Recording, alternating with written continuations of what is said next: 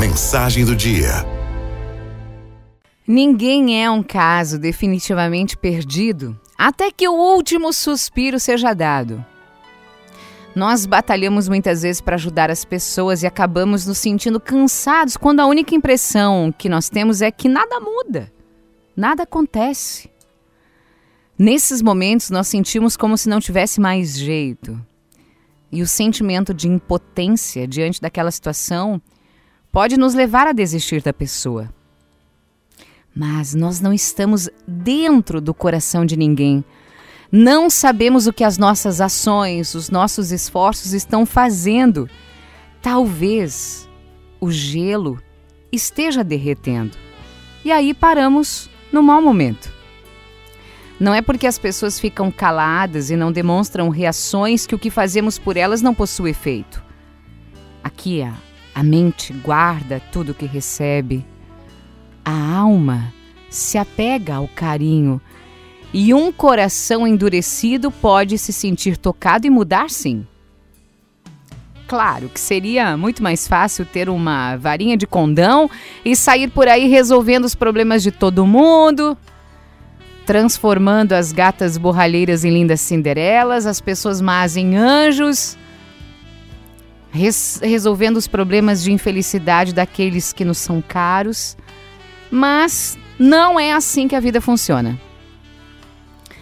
A única varinha de condão que a gente tem é a nossa vontade de ajudar.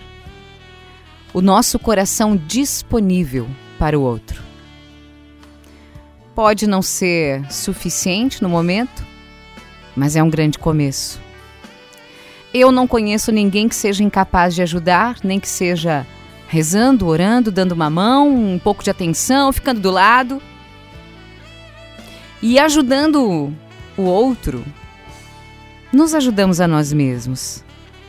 Restabelecendo a felicidade de alguém, é a nós que estamos reconstruindo. É incrível isso.